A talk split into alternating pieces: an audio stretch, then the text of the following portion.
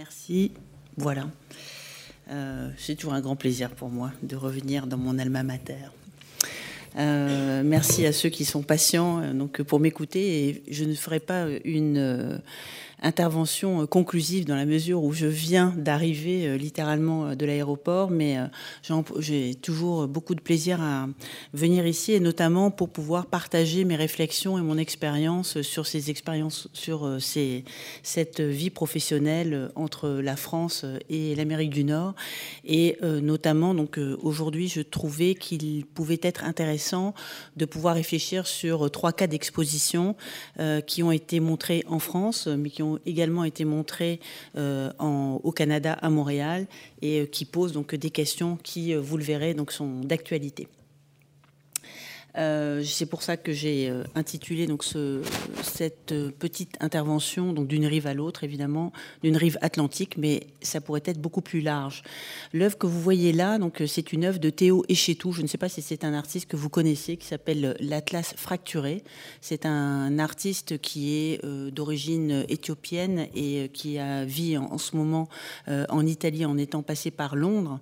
Et en fait, cet Atlas fracturé donc part de la circulation des mondes c'est-à-dire donc d'une vision euh, d'une histoire de l'art, donc euh, qui euh, évidemment donc sort des périmètres traditionnels.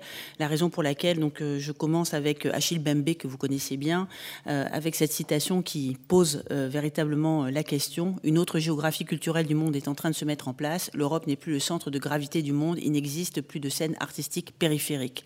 C'est réellement ce que je vis moi en étant à Montréal, parce qu'effectivement quand nous sommes en Amérique du Nord et à Montréal en particulier, euh, qui est une, ville, une métropole euh, faite sur l'immigration, on se demande mais quelle histoire de l'art racontons-nous? Parce que qui sont nos visiteurs et qui sont nos publics? Alors bien entendu, euh, je vais toujours exercer ce point de vue d'un point de vue canadien ou nord-américain. évidemment, donc euh, euh, en France, euh, c'est un peu différent, mais cela vous permet de comprendre pourquoi il y a des adaptations qui sont nécessaires, pourquoi donc il y a des perspectives qui doivent être incluses et renforcer certains projets que vous connaissez, comme celui qui a été fait et que j'ai fait puisque j'en étais le commissaire avec Picasso primitif.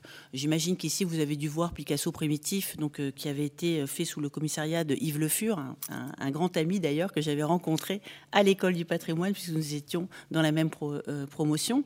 Et euh, la question même de Picasso primitif, si vous voulez, du point de vue du titre, n'était pas euh, admissible, hein, n'était même pas envisageable quand vous êtes en Amérique du Nord. Je ne sais pas si pour vous c'est une. Est-ce que cela vous étonne ce que je vous dis là? Dites-le moi. Qui est-ce qui est étonné par cette question?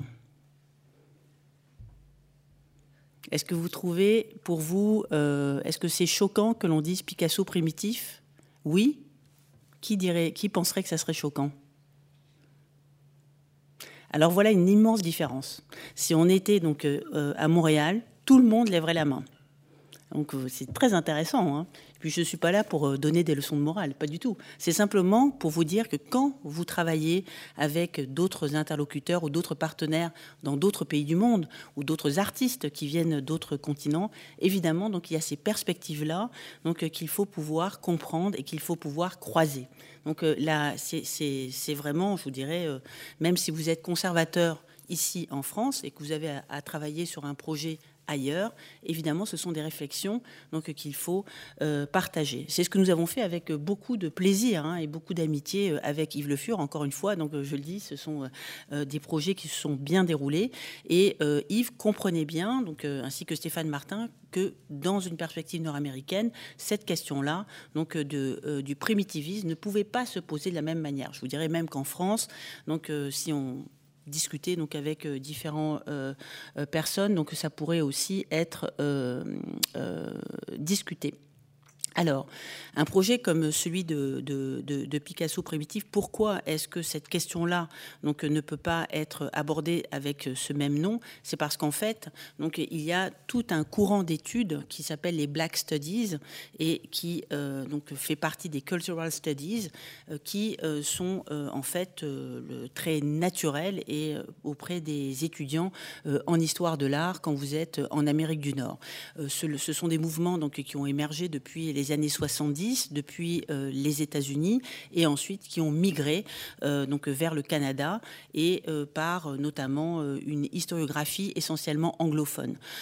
évidemment, à Montréal, ce que je trouve très passionnant en étant donc dans cette confluence des, de territoires, c'est que nous avons à la fois donc cette, cette influence qui vient donc des États-Unis ou d'un Canada anglophone, et en même temps, on a cette influence très forte donc qui vient de la France et euh, donc d'une conception euh, tout à fait francophone. Euh, cette exposition, donc évidemment Picasso primitif, vous allez le voir, elle a été repensée de manière à pouvoir parler donc de Picasso dans son rapport avec les formes dites archaïques, donc avec ces archétypes tels que Yves les avait conçus ici à Paris, mais là dans un contexte où on parlait d'appropriation, entre guillemets, à réappropriation, où en fait j'avais invité des artistes de la scène afro-américaine ou africaine à pouvoir justement intervenir et dialoguer avec les œuvres.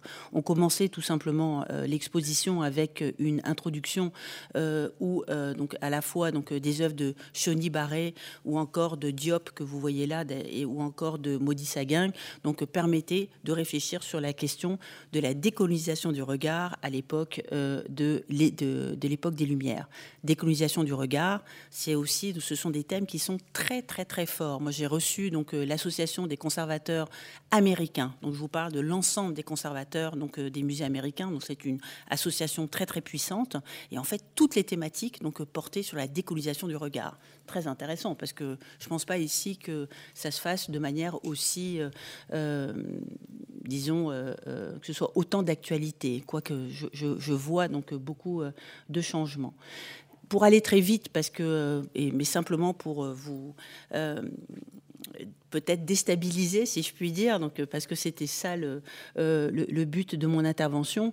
Donc voilà donc des, des, des, rapprochements donc que j'avais pu faire entre donc ces des, des, rapprochements que Yves avait opérés entre donc ce merveilleux masque d'âne et cette, ce portrait de Picasso et avec tout autour de l'influence du masque, donc euh, à l'époque euh, dite nègre de Picasso, et puis avec toute cette réflexion que des artistes africains, ici donc euh, c'est Chagas, qui vont avoir sur ces stéréotypes faits sur le citoyen africain, donc qui est toujours représenté au travers du masque, donc qui est finalement masqué par ce propre préjugé donc avec une série qui est très intéressante et très amusante qui s'appelle Typo Passé, donc euh, qui euh, s'inspire des photos de passeport. Tu peux passer. Très rapidement, donc ici, donc Michalene Thomas, que vous connaissez peut-être, qui est une artiste afro-américaine qui réfléchit beaucoup donc sur euh, l'identité donc des femmes noires et là que j'avais introduit dans une section qui avait été repensée autour des années 20 et de la relation un peu complexe de Picasso avec Olga. Euh, ou encore donc euh, une relation beaucoup plus amoureuse ici euh, avec Marie-Thérèse Walter, où vous voyez donc le, fameux buste donc que Picasso a fait à l'arrière, donc inspiré directement donc de ce, cette idole dite de fécondité du Ghana, qui est ici mis en contexte avec une œuvre de Azoumé, un artiste béninois, avec cette idole de l'amour que l'on voit avec ses cadenas autour euh, de euh, la jupe. Je continue euh, rapidement donc sur la question de l'animisme, Omar Ba ou Lobo donc qui réfléchissait sur donc comme Picasso sur la question donc de l'homme et de l'animalité, la question du Minotaure. Et enfin, donc il y a donc cette œuvre très très forte que j'avais choisie sur pour la euh, l'affiche de, de, l'exposition avec Zanelli Mioli, donc, euh, qui est une artiste sud-africaine aussi très engagée sur euh, la question noire et enfin d'appropriation en réappropriation. Donc on finissait avec tout ce courant donc des artistes africains qui ont une vision très euh, décloisonnés, puisque la plupart d'entre eux donc, euh, ont été, ou peut avoir des origines africaines, mais ont souvent été euh, formés ou vivent dans d'autres pays, donc que ce soit en Amérique, que ce soit en Europe. Et donc là, on voit bien donc, les rapports entre donc, Fosso et ou encore de Cain de Wiley, donc avec Picasso. Donc c'était tout un cycle qui se refermait d'appropriation en réappropriation. Donc vous voyez comment une exposition peut être complètement reprise, peut être repensée, donc de manière donc qui, qui est finalement d'un point de vue d'une perspective différente. C'est évident que pour Yves, quand on était au Quai Branly, l'invité, c'était Picasso. Donc l'étrangeté, c'était d'amener Picasso dans cet univers-là. Donc pour le Musée des Beaux-Arts de Montréal, Picasso n'était pas donc euh, la personne étrange. Nous avions déjà consacré euh, trois expositions. Donc, ce qui me paraissait plus intéressant, c'était au contraire de poser cette question sur ces autres artefacts et comment donc euh, finalement on a formé ce regard depuis sur un siècle avec des, des, objets qui étaient considérés comme étant ethnologiques ou ethnographiques jusqu'à aujourd'hui ce mouvement de récupération et d'appropriation de, de, différents peuples vis à -vis de leur patrimoine. Euh, une autre exposition concluait, si vous voulez, comme un effet de Google Maps, ce projet. Euh, et euh, c'était un, projet qui avait été initié par le Royal Ontario Museum, qui se trouve à Toronto, sur donc Here We Are Here, c'est Black Contemporary Art in Canada. Alors là, le fait même de poser donc dans le titre cette question-là, c'est-à-dire donc nous sommes ici d'ici l'art contemporain noir du Canada, c'est quelque chose qui n'est pas envisageable en France, parce qu'en France on ne peut pas donc utiliser le mot de noir, parce que la question raciale, euh, je dirais jusqu'au modèle noir d'Orsay. Hein, je fais une parenthèse parce que là, évidemment, et j'en ai beaucoup discuté avec Laurence, parce que ce sont des questions qui nous, qui nous intéressent fortement euh, l'une et l'autre. Euh, mais je vous dirais que c'est une, une question qui, évidemment, en France, et on le comprend bien, donc, va induire donc, une racialisation, donc un racisme. Hein, donc, et ce qui n'est absolument pas possible. Quand on on est en Amérique du Nord où les statistiques ethniques existent, eh bien où on croit donc euh, à la question euh, des communautés, du multiculturalisme avec euh, tous les euh, et je ne rentrerai pas dans les débats parce que là, il faudrait vraiment qu'on passe euh, la, nuit là-dessus.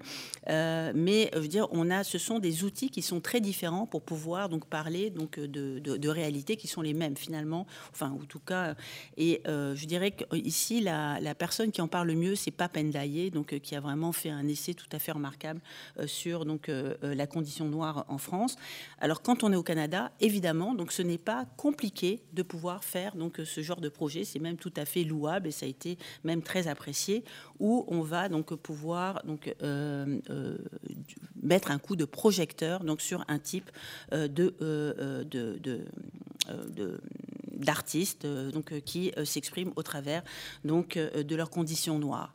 J'ai travaillé de ce point de vue-là avec la Fondation Michael Jean, qui était la secrétaire générale de la francophonie, qui est aussi une québécoise, et nous avons fait des projets donc, sur, donc, pour des, des projets d'exposition qui étaient plutôt des projets pédagogique et euh, donc euh, lié à l'inclusion auprès de jeunes de minorités noires de Montréal. Nous les avons fait, ça s'est très bien passé, et nous les avons euh, amenés en France dans le cadre d'un réseau d'échange qui s'appelle French and American Exchange Museum.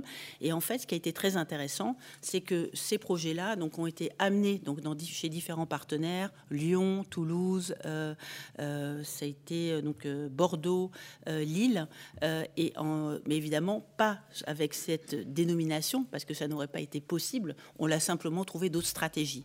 Donc moi, je vous dirais, soyez pratiques, soyez pragmatiques, et puis l'important, c'est de trouver les bonnes stratégies qui s'adaptent dans les endroits, parce qu'évidemment, donc le respect donc de, des, endroits et la compréhension même euh, des, valeurs donc dans chacun des territoires est euh, importante. Euh, je finis avec ces, ces, réflexions sur la décolonisation du regard. Donc, ce sont des réflexions que l'on fait énormément en Amérique du Nord. Ici, donc avec une série qui est faite par une artiste canadienne qui s'appelle Julie Mousse et euh, qui s'appelle euh, de la série Domestique. En fait, la question qu'elle vous pose, c'est qui est le domestique, qui est le patron? Bon, et évidemment, donc euh, maintenant, il y a des livres donc qui viennent de, sortir en France. C'est sur se montrer donc euh, euh, l'invisible de manière visible. Et ici, donc un tableau de la collection du musée des Beaux Arts où on voit donc ce jeune donc esclave qui effectivement maintenant nous devient visible au regard. On voit ce que l'on veut voir. Ça, c'est vraiment l'exercice que l'on dit.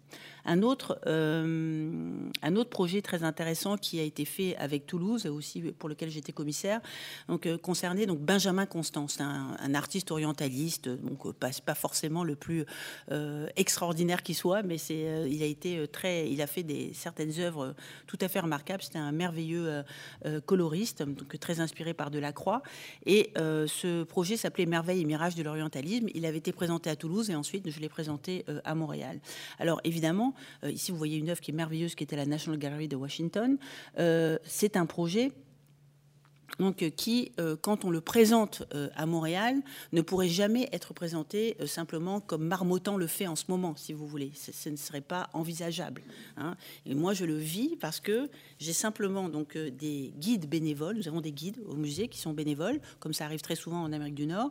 Nous avons des guides francophones et des guides anglophones. Elles me posent pas du tout les mêmes questions. C'est toujours fascinant et j'adore donc être stimulée par leurs questions parce que évidemment les, guides francophones vont lire donc donc toute la la, bibliographie donc francophone, mais les guides anglophones sur une question comme l'orientalisme vont évidemment être totalement euh, euh, formatés par euh, Linda Nochlin pour les gender studies ou encore Edward Said avec son, grand écrit sur donc l'orientalisme. Alors, vous voyez, donc ce sont, elles n'ont pas du tout la même vision donc sur une même exposition, et c'est pour ça que c'est très stimulant parce qu'évidemment nous on doit rassembler et de manière très euh, rassembleuse, c'est-à-dire de manière très pacifique, parce que moi, mon but, c'est toujours de pouvoir euh, donc, faire en sorte que l'on on, se, se, rencontre donc, autour donc, de sujets qui peuvent aussi diviser, donc, euh, suivant la façon dont on les présente.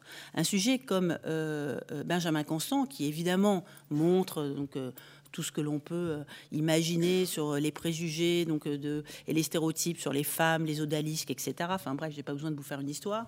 Euh, eh bien, évidemment, ça ne pouvait pas être présenté tel que sans qu'il puisse y avoir un regard critique, une opération de distanciation donc vis-à-vis des œuvres que l'on présentait. C'est la raison pour laquelle donc j'avais impliqué donc des artistes photographes marocaines, puisque Benjamin Constant avait été au Maroc, donc pour être plus précis, et qui avait beaucoup travaillé sur cette question des stéréotypes qui avaient été véhiculés donc par toute cette imagerie euh, coloniale depuis Benjamin Constant jusqu'aux cartes postales, jusqu'à euh, donc leur euh, retournement de sens par ces artistes contemporaines tels que Yasmina Bouziane ici. Et j'avais travaillé d'ailleurs donc avec une avec Tarot, donc qui a, qui a fait le livre sur sexe, race et colonie, qui vient de sortir.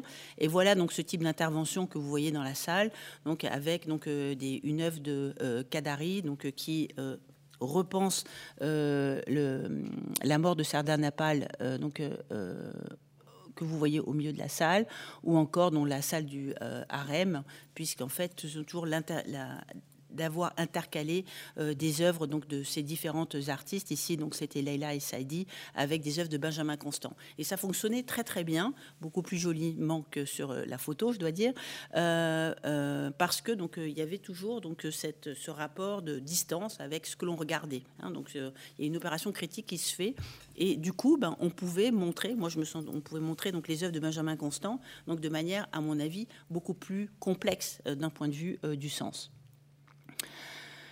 Euh, une grande question, alors euh, pour euh, donc vous, qui évidemment est très agite énormément donc l'Amérique du Nord avec tous les excès que cela peut avoir aussi, hein, parce que quand on parle d'appropriation culturelle, donc il y a donc des des intentions donc qui sont tout à fait valides et légitimes, mais parfois donc ça peut aller donc jusqu'à donc toutes sortes de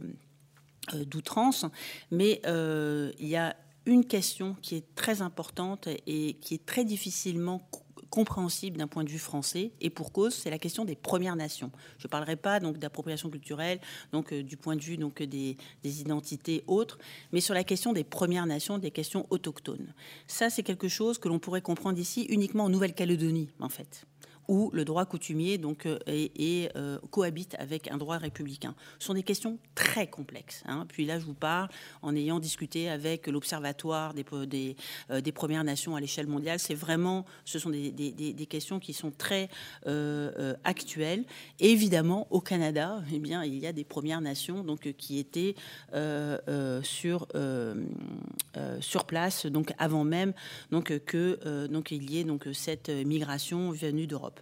Euh, forcément, euh, donc, il faut avoir une bonne compréhension euh, de, l'histoire et comprendre que euh, cette question des Premières Nations, elle est souvent liée donc aussi à des droits fondamentaux qui sont pas simplement donc le, bon vouloir d'un historien de l'art. Hein. C'est quand vous avez par exemple au Canada la, un pipeline de, pétrole qui doit traverser donc un, une des provinces du pays, eh bien donc il y a des droits territoriaux donc qui sont liés aux Premières Nations. Quand vous êtes un scientifique et que vous devez travailler et faire une étude sur des Premières Nations, eh bien, vous devez donc euh, euh, vous entendre donc avec ces Premières Nations.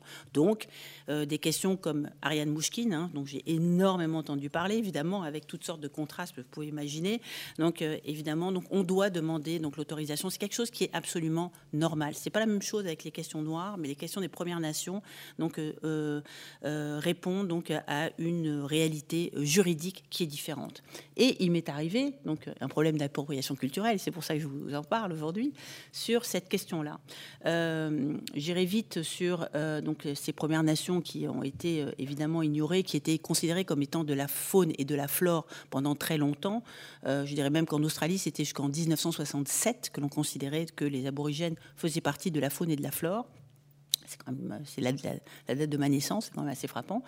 Euh, et euh, donc au, Canada, donc il y a toute une démarche euh, qui est liée à la réconciliation, parce qu'effectivement, donc il y a eu beaucoup de, problématiques avec des enfants déportés dans des pensionnats, etc. Donc c'est vraiment très vivant, parce qu'en fait, les pensionnats existaient depuis jusqu'en 1993. Hein. donc ça date pas de 1893, c'est 1993. Alors on a ce fait merveilleux totem Mohawk qui est devant le musée que nous avons dressé en symbole de réconciliation. Donc tout cela se fait euh, donc avec euh, les euh, protocoles et les cérémonies donc qu'il se doit. Et J'en arrive à l'exposition Jean-Paul Gaultier, que vous avez vu ici au Grand Palais, qui était un projet que nous avions fait, que j'avais initié à Montréal, qui a fait le tour du monde. Et en fait, dans cette exposition, en 2011, il y avait une robe donc, qui avait une coiffe euh, donc, dite euh, euh, inspirée des Indiens des plaines, ces grandes coiffes à plumes, et qui, finalement s'est promenée devant 2 millions de personnes sans jamais qu'il y ait eu un commentaire. Donc en 2011, donc jusqu'en 2017, aucun commentaire. Donc cette robe s'est promenée partout, y compris aux États-Unis, y compris au Canada, une réflexion. On arrive en 2017, donc je voulais faire donc une petite exposition en conclusion de cette tournée phénoménale. Jean-Paul Gaultier, ça a été vraiment un, un, success story, comme on dit, puisque l'exposition a, a, vraiment été euh, un euh, un succès incroyable. Et euh, donc pour terminer donc ce beau projet, donc euh, je, voulais faire une exposition qui s'appelait Love is Love, donc l'amour pour tous, un projet très engagé, donc justement pour reprenant donc la phrase de Barack Obama, etc. Bref, sur ce merveilleux gâteau de mariage où tout le monde se mariait, il y avait un, cette, au sommet cette euh, euh, fameuse euh, robe de mariée, la hussarde avec la coiffe. Nous sommes en 2017. 2017, c'est le 150e anniversaire du Canada. Évidemment, il y a des Premières Nations qui ne sont pas du tout, du tout d'accord avec le fait que le Canada n'a que 150 ans, parce qu'ils sont là depuis beaucoup plus longtemps. Donc, vous voyez, ce qui était possible en 2011 n'était plus possible en 2017. Il y a aussi, il faut comprendre que l'évolution donc des, des mentalités joue et les contextes, évidemment, euh, évoluent aussi vite. Euh, et là, donc, est arrivée donc une euh, accusation de d'appropriation culturelle envers Jean-Paul et cette fameuse coiffe.